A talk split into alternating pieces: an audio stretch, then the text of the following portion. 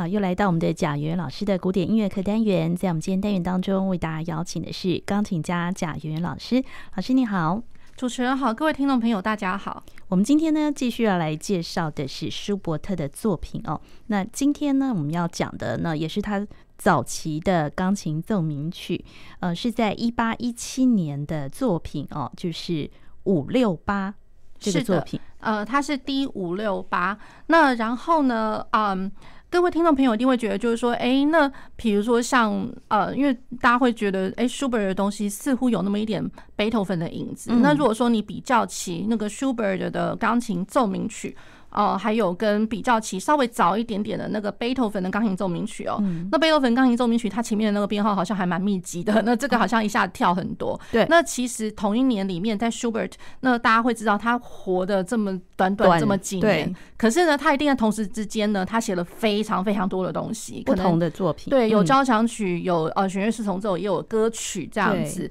那大家如果有兴趣的话，呃，大家也可以去找一下呃那个编号，就是说 Between 在这这个三五三七跟五六八字中间，他还写了什么东西？这样子，对，对，好，那所以就是说，这个编号有一点跳，其实是会是因为是这个原因哦。那然后呢，大家会呃，也可以回想一下哦，就是说，如果比拿他的这个前面，当然，当然，舒伯特他这个奏鸣曲，因为现在这介绍是他的第二首，算是早期的完整的作品的第二首。可是，当然，并不是说他。才呃这个是他真正的第二首。其实早在他刚刚五三七之前，其实还有还有好些是那种稍微零碎一点，可能 size 比较小一点。那呃，可能后代的那个学者们在帮在帮他编编号的时候，有可能就会觉得说，我根本不想把它编编为是奏鸣曲。那或者是说，有一些根本就是不太完整的。那就好像如同像我们所熟知的那个贝多芬第一号那个 F 小调 Opus Two Number One，那其实这个也不是他真正第一首，因为在他前面。搞不好也是还会有一些，就是他曾经写过的，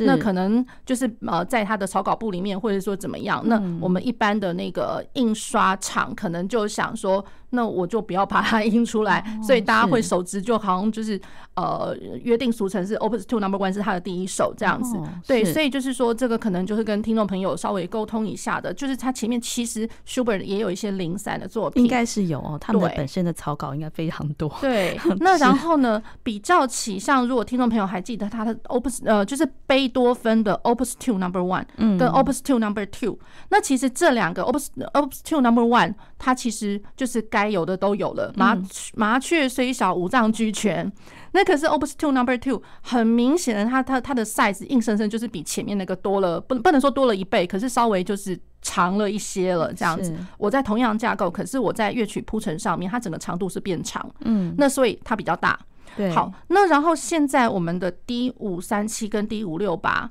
那我觉得就是说论 size 来讲的话，D 五六八这更可以说，因为五三七那个是三个乐章，嗯，那现在五六八是。呃，完整的，它是呃，Schubert 他的钢琴奏鸣曲来讲的话，第一次出现完整的四个乐章的东西。是，那四个乐章，那可是呢，它的四个乐章我觉得挺好玩的哦。大家如果还记得，就是说他呃的那个呃四个乐章里面，他其实也喜欢沿用贝多芬的用法。嗯，那贝多芬的早期呢，呃，四个乐章里面第三乐章是 Scherzo 了，其实在他的早期作品已经有了。那舒伯特的他的早期。那他的第三乐章这一首五六八是 Menuetto，是小步舞曲，稍微一点点不一样。可是没多久，他的那个钢琴奏鸣曲后面其实第三乐章也全都是 Scherzo 了。是对，所以这是比较好玩一点的地方。好，那五六八的话，嗯，呃，大家一定会想说，哎，就待会大家听听看就会知道了啦，就会觉得就是说，其实好像。没什么感觉，就这样稀稀的，然后平淡平淡的，然后就这样过去，你不会好像特别记得。对，那可是我觉得好可惜啊，因为其实就是说，在台湾的乐坛里面呢，可能不管是上台演出的东西，学生们练的，或者说演奏家弹的，其实真的很少把这一首给给给放进去他们的 performance list 里面哦，真的不知道为什么。可是我觉得这个曲子有它好玩的。然后跟呃早期的维也纳 style 的那种呃有点相像这样子。对，那大家待会听一听就会知道了哈。好，它的第一乐章是 Allegro moderato，就是呃中庸的快板。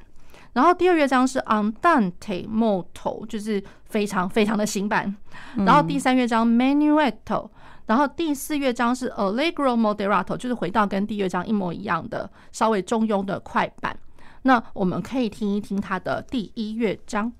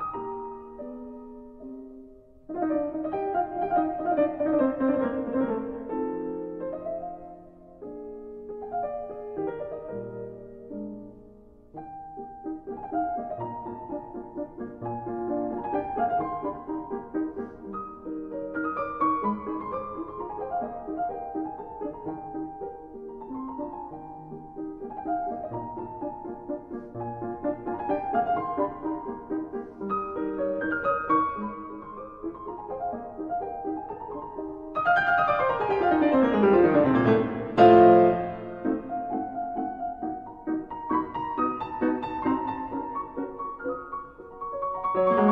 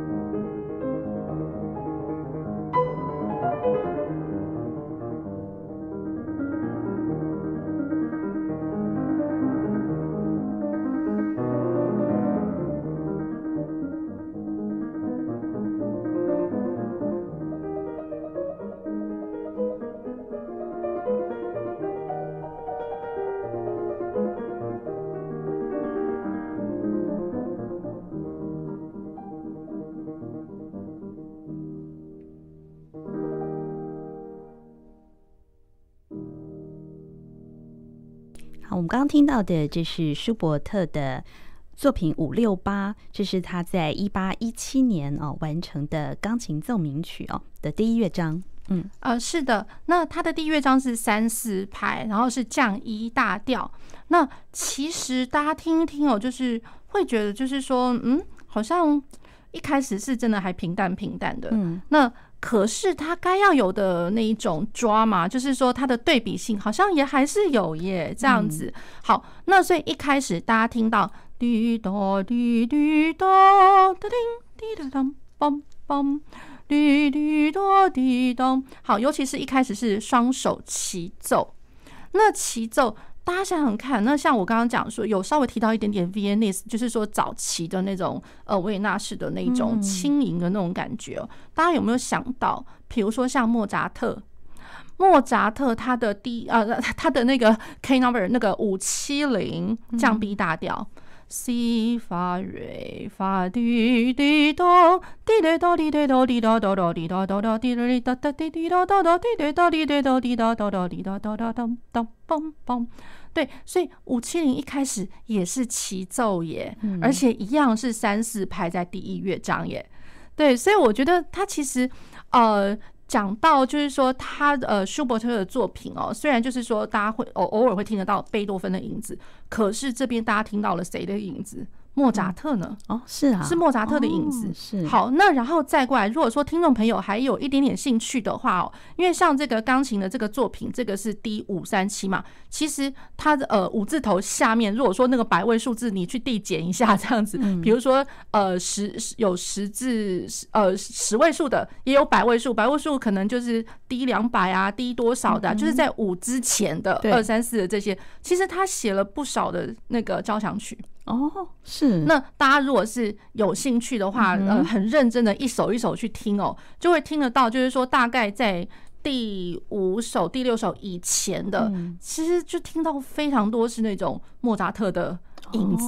莫扎特是非常非常 Viennese style，而且更何况就是说，因为我刚刚有最最早有有提到舒伯特他的那个年份，呃，有跟莫扎特稍微重叠一点点。那然后呢？那表示就是说，舒伯特他在青年时期，他早先他的作作品的那个养成，比如说他的受到了训练或什么的，那铁定啊，不是海顿就是莫扎特啦，一定的。那所以就是说，他的作品，他的年轻时期的作品哦，真的就是有这些呃维也纳式的这种这种影子存在，这样子。Enlightenment，我们这样讲，Viennese 的 Enlightenment 这个东西。好，那然后呢？当然也有一点点他的那个作品，比如说是在他早期的那个啊 Symphony 的交响曲里面，比如说最后一个乐章，偶尔也会听得到一些我我自己个人有的时候会觉得是蛮贝多芬。那也有啊，比如说就是他的第四乐章好了，常常会是那种 running 一直跑来跑去，一直跑的那种六八拍。那呃跑来跑去，然后那种感觉像是塔朗泰拉那种感觉。那其实。呃，我心里面是觉得是贝多芬，可是也有学者会认为，就是说这根本就是很罗西尼式的 Rossini，也也就是差不多在同时期的那 Rossini 的歌剧。大家如果说呃有兴趣去听的话，也很明显这样子。好，所以我觉得这个就是舒伯特他作品哦，也蛮有趣的一个部分。那我们再回到这个呃五六八这样子。好，那五六八前面是呃听起来就会有点像莫扎特 K 五七零。嗯，好，那然后呢，没多久大概。呃，就是我目前因为我手边的谱呃曲谱子没有那个小结束，可是大概就是呃稍微走到大概第四行左右，就已经有那种非常明显的呃右手顶。当叮滴当梆梆当滴当，然后大家如果还记得的话，他左手是非常忙碌的，这个这个这个这个这个这个那种这种，就是有一点点稍微厚重一点点的了，厚重一点点那个伴奏。好，那所以就是这个地方听起来就是还蛮 orchestral like，就是已经有交响化的那种趋势。嗯，那大家如果还想得到贝多芬，贝多芬他的 Opus 九十一样三四排。然后贝多芬的那个九十，当当当叮当，咚滴当当叮叮滴当当梆，咚当滴当当。所以这首在三四拍里面，其实一开始就已经超级多的那种对比，比如就是说有和声式的。然后对比它的那个呃相呼应的小小的 motif 是比较单旋律的，嗯，那然后再过来我的呃那个力度上 forte and piano 的对比，嗯，那就至于像现在的这一首滴答滴滴咚滴滴滴叮叮这个这个东西，然后我没多久就已经当当当滴当当当当当当，就一路就是往上跑，然后渐强到 forte 了，对，所以我根本这个第一主题。才开始要延伸而已，这这个是第一主题的延伸剧呢，嗯，延伸剧，所以我根本曲子才开始没多久，就已经来了一个这么剧烈的对比，所以又莫扎特又贝多芬了，哦，对，所以我觉得这个 A 好玩哦，就是在呃舒伯尔他年轻时期，因为算一算这个是他二十岁，二十岁，对，二十岁的作品，那所以已经看得到哇哦，对，他把他心目中的巨人加进来了，嗯哼，对，好，那然后再过来听了没多久。他呃，大家会听得到有那个降 B 大调，嗯，叮叮儿滴答滴叮，叮叮儿滴哒哒哒哒，滴哒哒哒哒哒发嗦啦哒哒儿滴哒哒滴滴哒咚，然后三四拍，然后左手是嗯哒啵啵啵啵，嗯哒哒哒哒哒。然后在在都会觉得，就是我怎么好像听到了哒滴哒滴哒哒哒哒，那他的那个歌曲啊，然后然后那个下面有那个拨弦式的那种伴奏，这样子有点像小夜曲了。好，那其实没有啦，这这这个地方就是我觉得他的写作的方式是有一点像我刚刚唱的那个那个歌曲的那那那个这个写法，那可是其实也还蛮像，就是说像。呃啊，舒伯特他他常常会写一些舞曲嘛，嗯，那虽然就是说这个舞曲一定想大家听一听也知道这应该不像是华尔兹，可是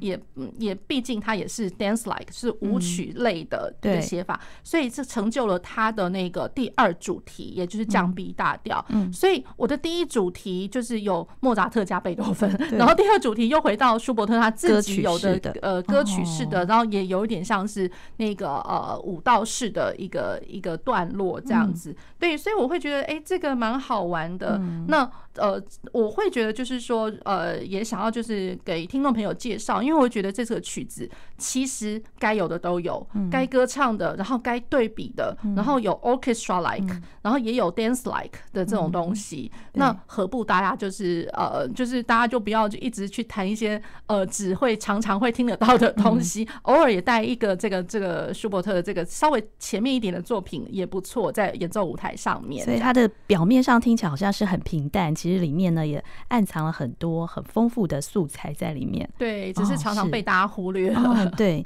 那我们接下来再来介绍他，听他的第几乐章？第二乐章。然后第二乐章它是 G 小调。它是 on Dante molto，然后 molto 是 M O L T O，所以就是一看到那 molto 会觉得哇，so many or very much，所以就是非常的行板，那非常的行板，然后想要先给各位听众朋友先听听看。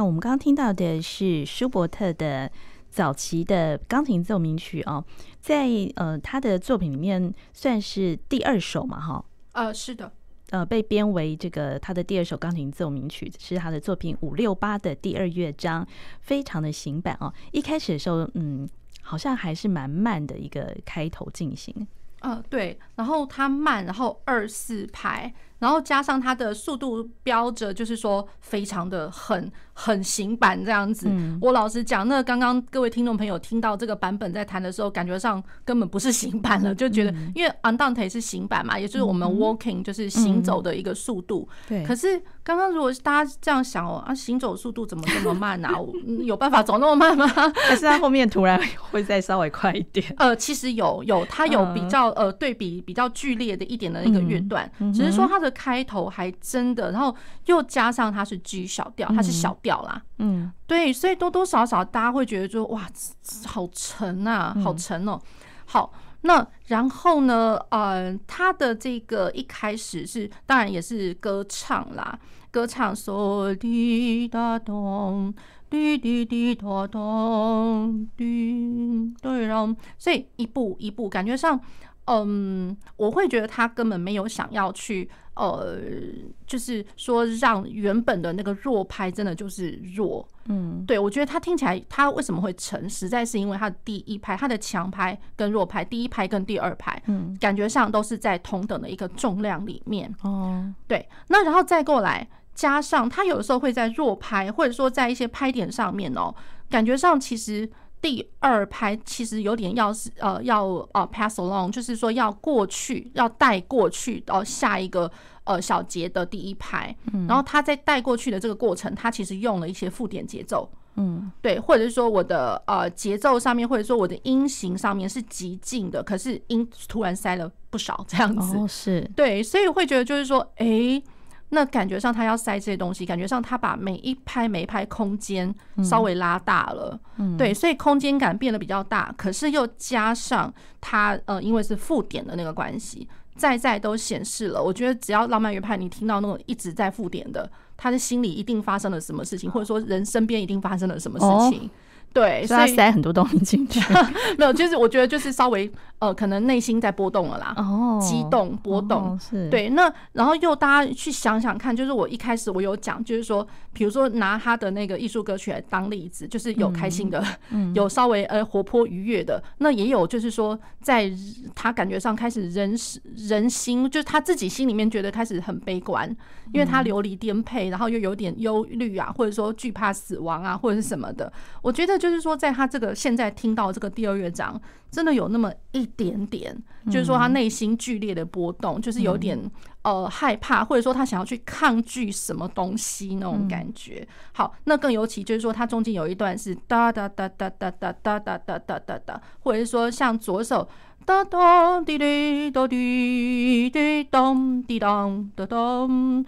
哒咚滴咚滴哒哆滴哒哒哒咚，就是然后右手是嚓嚓嚓嚓嚓嚓很厚重的和声，嚓嚓嚓嚓嚓嚓嚓嚓嚓嚓嚓嚓，所以大家不觉得吗？那种感觉好像有一个什么。莫名的压力，好像一直在逼近的那种，好像有什么事要发生这样。对，有一点点压力的那种感觉，所以我会觉得，嗯，成就了这个第二乐章，我觉得有一点点不太一样，就是呃，有很沉的。那当然，它的那个和声厚重感，其实我觉得贝多芬有一些慢板乐章啦，其实也有也一点一点点那个厚重的感觉，加上因为我真的是慢这样子，对，所以这个我觉得。呃，蛮不一样。那然后大家去想一下哦，它的一开始这个主题，当滴答当滴滴滴咚，好，然后那个节奏是四分音符，one two，就是哒哒哒哒哒哒哒哒哒。好，那我一直在强调它的 opening，它开头这个东西。嗯。对，因为我一直想要就是呃，让听众朋友一直去记得，然后呢，然后记得我讲的就是他前面的东西，他的后面一点不能说他晚期，因为其实还是年轻时候，可是他生命的将至将近的那个作品啦，然后他后面也会沿用前面的东西，嗯，所以大家先记得这个，因为我待会会跟各位听众朋友介绍这一首，就是另外一首他的蛮有名的一个作品，这样子。好。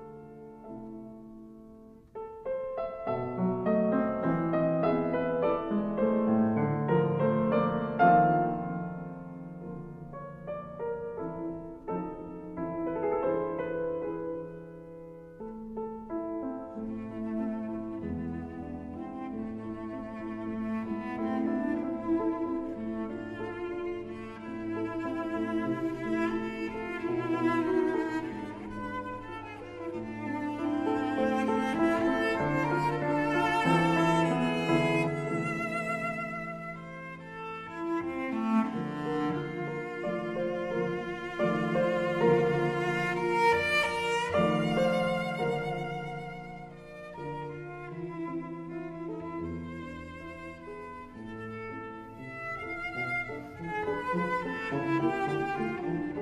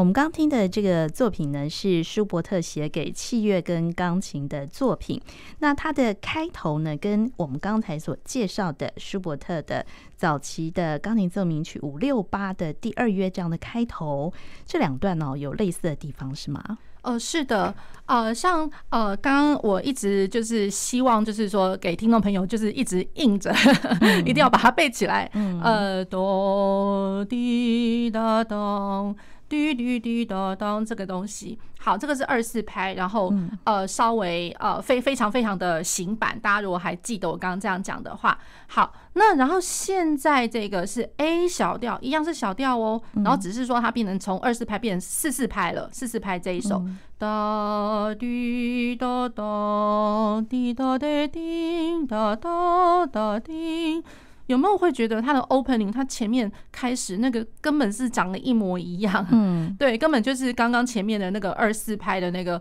andante molto 的一个放大版，变成四四拍，然后的一个写法哦。然后只是说这个是 allegro moderato，稍微呃中庸的快板，所以它流动一点点啦。嗯，对，流动一点点。好，那这首曲子哦，其实我老实讲，这个是我个人非常非常喜欢的一个舒伯特的一个呃器乐的奏鸣曲的一个一个作品哦。然后，而且这一首曲子，因为我个人就是也常常跟各式各样不同的那个组，就是朋友活动伙伴们，那呃跟不同伙伴，实在是因为这个曲子它被呃后面改写了好多好多的版本哦。那刚刚大家听到那个是 cello 对不对？是大提琴的声音。那然后其实这个曲子也被被改了，比如说有啊、呃，这个 flute 也有改成那个中提琴的，就是有中提琴的版本，也有长笛版本，更不用说我好像曾经还有听过是改编成那个 bass 的版本，所以这个被改编的版本超级多。那所以大家就会知道，就是说这个曲调大家的喜爱这样子，可是它为什么被改编了这么多呢？对，那我回归来讲哦，这个曲子一八二四年。一八二四年，所以呃，他的那个呃，就是已经差不多是舒伯特快要死之前的晚年，是，对，也才二十几岁而已，好可怜哦。对，好，那舒伯特他的呃 Sonata for Arpeggione and Pianoforte，也就是说 Arpeggione 一定是某种乐器了。Arpeggione，然后跟 pianoforte 跟跟那个古钢琴这样子，嗯、那所以我们大家一般也就是简称俗称为它是 Arpeggioni Sonata。那 Arpeggioni 这个一定要跟各位提一下，这个是六弦琴。那六弦琴大家就是有呃有兴趣的话，可以上网去 Google 一下那个图片，大家一看就知道。长得超级像吉他的，那可是呢，它是 bowed guitar。那 bowed 是什么意思？就是有有一把弓在那边拉的，嗯，所以是把弓古大提琴吗？嗯，不不算，不太算，因为古大琴的话，就是是叫做 viola da gamba，嗯哼，da gamba。那当然也会有人就是好像把它想成是写，就是把它描述成 viola da da da gamba 的一个 sonata。其实我觉得不能这样讲，就是它本来它就是写就是 for arpeggione，arpeggione 这样子的一个乐器，它。它是在这首曲子是一八二四年，可是那个乐器是在一八二三年的时候被发发展出来的，发明出来这样讲啦。是，对。那他的长相的确真的跟 Viola da Gamba 真的还蛮像的。嗯，对。那可是呢，他的声音其实在那个时候来讲的话，他的他的音色是被定调为就是说它是吉他般的音色。然后它的六弦的话，就是跟我们现在所熟知的吉他是一样，就是会有米拉、瑞、嗦、西、咪。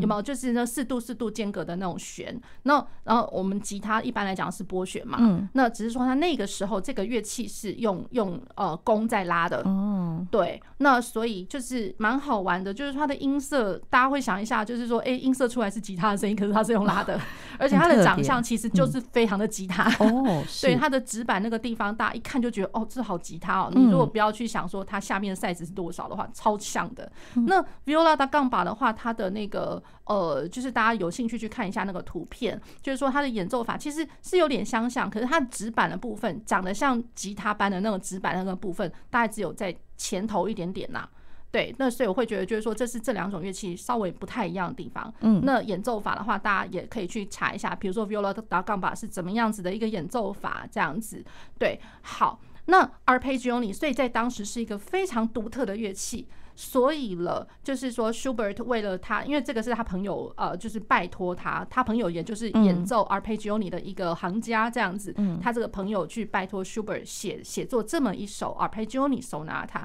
那所以，呃，这个乐器箱型来讲的话，嗯，有为他写的这个曲子，老实讲，好像真的不太多。嗯、而且后来这个乐器就真的就给他不见了，哦，就不见了，就不见了。对，所以就是大家才我我才会讲说，这个曲子被改编成好多好多的版。版本对，就是各式各样不同乐器的。那最常听到就是 cello 跟 piano，或者是说 viola 跟 cello，不不，viola 跟那个跟钢琴这样，中提琴跟钢琴或大提琴跟钢琴的一个组合这样子。对，所以呃，就是比较可惜的一点点，我们可能比较嗯比较难去听得到原本的 arpeggioni 的声音这样子。所以这个是这个曲子的由来这样子。，arpeggioni sonata，对，很特别的一个作品哦。是的，对。